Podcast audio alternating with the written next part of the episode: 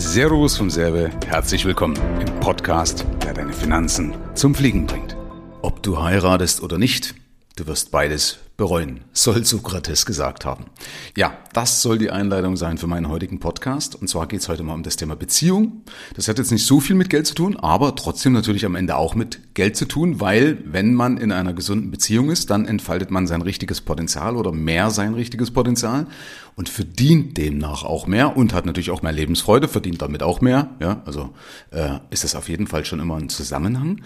Und wenn das natürlich nicht gegeben ist, wenn man sich streitet, wenn man sich aufarbeitet, aufreibt, dann kann das dazu führen, dass man natürlich nicht sein volles Potenzial entfaltet. So, in dem Fall hatte ich jetzt im Endeffekt, dass ich mit äh, Leuten gesprochen hatte, wo es im Endeffekt Reibereien gab. Und das waren nicht so diese Reibereien, weißt du, diese Reibung, die dann als Nestwärme empfunden wurde oder empfunden wird, sondern das sind tatsächlich die Reibereien, die einen irgendwann aufreiben und irgendwann kaputt machen und letztendlich irgendwann eventuell zur Scheidung führen.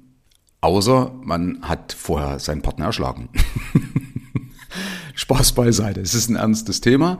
Ja, ich möchte trotzdem dir mal ein paar Tipps damit äh, dazu geben, was man in so einer Situation machen kann, wenn man halt merkt, hoppla, wir arbeiten uns auf.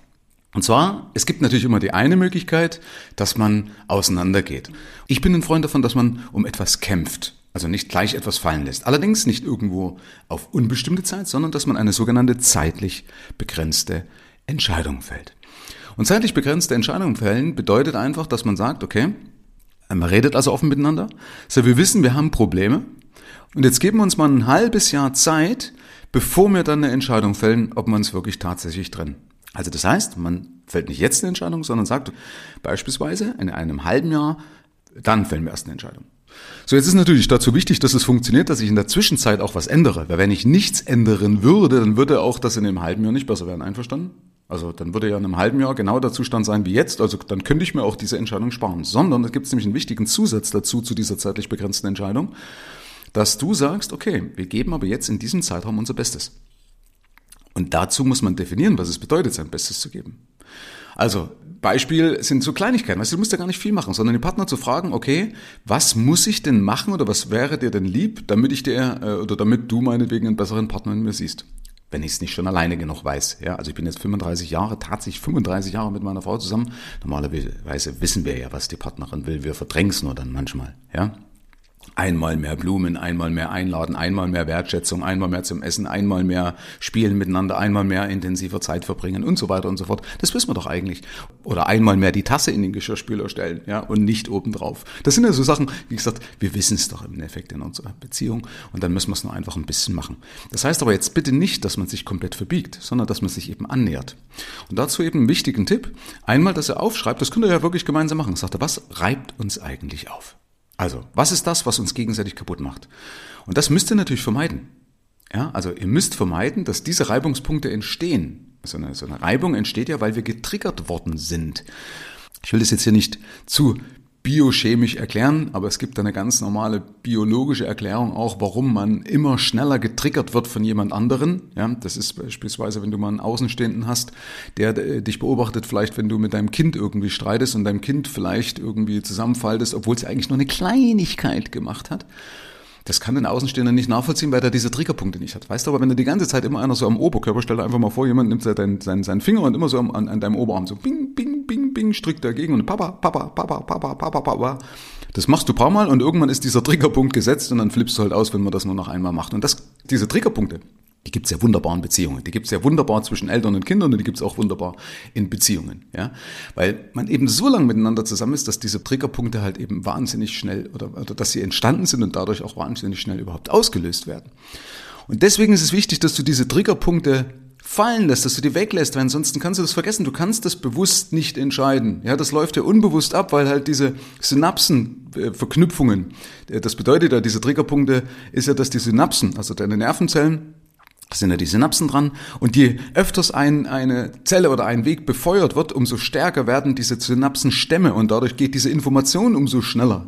Das ist die biochemische Erklärung dahinter. Das heißt, wenn ein Impuls reinkommt, ja, am Anfang hat er noch sehr langsam gebraucht und jetzt geht er ganz schnell direkt durch, dann geht er direkt zu deiner Amygdala oder wie auch immer, ich will jetzt hier nicht klugscheißern, ja, und dann schütterst du Adrenalin aus, ja, und dann ballen sich deine Hände und dann bist du bereit, was auch immer zu tun. Ja? So, wie willst du in so einer Situation logisch handeln? Geht nicht. Ja, das kannst du vergessen. Also Tipp an der Stelle. Sei dir dessen bewusst, dass diese Triggerpunkte, dass die da sind. Dass das auch biochemische Ursachen hat und dass du das nicht so einfach, also mit einer bewussten Entscheidung sagen kannst, nee, das will ich jetzt nicht.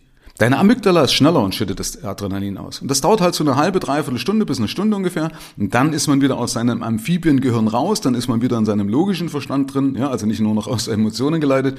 Und dann bist du wieder im normalen Leben. Und erst dann kann man übrigens miteinander reden. Ja. Also wenn manche versuchen, in so einer Situation miteinander zu reden, das geht nicht.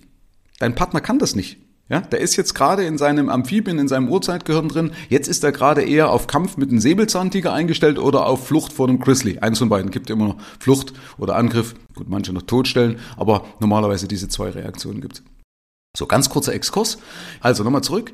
Sei dir dessen bewusst, es gibt die Triggerpunkte und du kannst eben nicht bewusst entscheiden, nee, die will ich nicht. Also vermeiden. Einfach vermeiden. Deswegen schreibt da die auf, ihr setzt euch hin, schreibt die auf.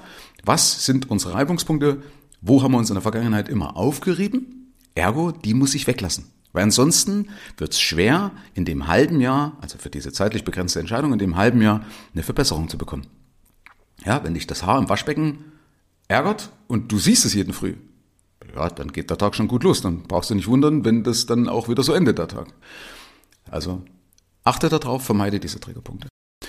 Und dann beispielsweise könnt ihr ja versuchen, euch aneinander anzunähern wieder. Also wenn man sich je nachdem, in welchem Stadium dieser, dieser Aufreibung man schon ist, aber dann könnt ihr versuchen, euch anzunähern, indem ihr zum Beispiel wieder gemeinsam irgendwas macht.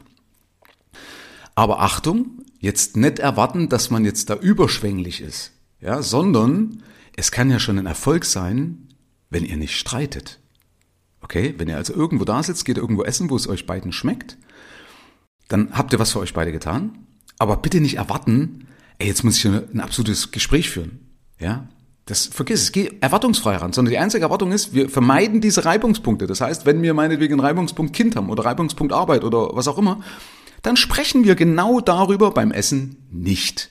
Ja, dann vermeiden wir genau dieses Thema, weil damit die Wahrscheinlichkeit gegeben ist, dass wir uns nicht streiten. So, das heißt, wenn ihr euch nicht streitet, ist es ja schon ein Erfolg. Richtig? Und beim nächsten Mal nähert ihr euch vielleicht noch ein Stück näher an. Also, Gibt ihm ein bisschen Zeit. Ja, gerade wenn man eben so richtig aufbereitet oder aufgerieben ist und eben dann den anderen aus, aus Liebe eigentlich schon Hass oder Ignoranz oder sonst irgendwas geworden ist, man nur noch das Schlechte sieht, das dauert schon eine Zeit, äh, aber es heißt nicht, dass es umsonst ist. Ja, weil wenn du die Probleme in der jetzigen Beziehung nicht gelöst hast, kann ja sein, wenn du dich trennst und einen neuen hast, dann ist es eine Zeit lang Tüdelü, aber dass dann eben die Probleme wieder auflösen. Also ich bin der Überzeugung, wenn man die Probleme jetzt nicht löst, dann treten sie beim nächsten Mal einfach wieder auf. Ja, und diese Liebelei am Anfang, die geht ja vorbei. Irgendein Philosoph hat mal gesagt, Liebe ist das, was bleibt, wenn die Liebelei vorbei ist. Also Liebe ist das, was bleibt, wenn die Liebelei vorbei ist. Nochmal zurück, ich springe hier vielleicht ein bisschen im Geist, äh, und zwar eben bei diesem Essen. Also das heißt, es ist ja schon ein Fortschritt, wenn man sich nicht streitet. Aber ich kann natürlich bewusst auch das Ganze in eine Richtung lenken, wir sagen, okay, was war denn eine Zeit, wo wir uns noch gut verstanden haben? Also wir können doch uns über eine Zeit unterhalten, über Gemeinsamkeiten, beispielsweise, hey Schatz, ja, Schatz sagt man da wahrscheinlich nicht, das, aber hey Schatz, ich benutze es jetzt einfach mal. Äh, weißt du noch damals auf Mauritius? 1962. ja, irgendwo wird es doch bestimmt eine Zeit gegeben haben, wo es schön war und wo man diese Erinnerung einfach noch besprechen kann.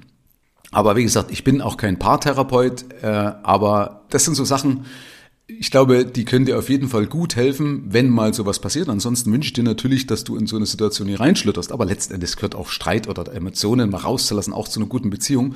Wichtig ist nur, dass man äh, es schafft, wie, wie man sich wieder einrenken kann. Ja, das ist ja im Endeffekt die Kunst, weißt du, dass man sich ärgert, dass es mal knallt oder wie auch immer, oder dass natürlich das, dass das mal raus muss. Ja, das gehört überall dazu. Das ist meine tiefste Überzeugung. Eine perfekte Beziehung gibt's nicht und Hollywood ist nicht das reale Leben. Also, merke, wenn es mal ist, setz dich mit deinem Partner zusammen und fäll meinetwegen, wenn es so ist, eine zeitlich begrenzte Entscheidung, weil ich bin überzeugt, es ist besser, um etwas zu kämpfen, als irgendwas einfach fallen zu lassen.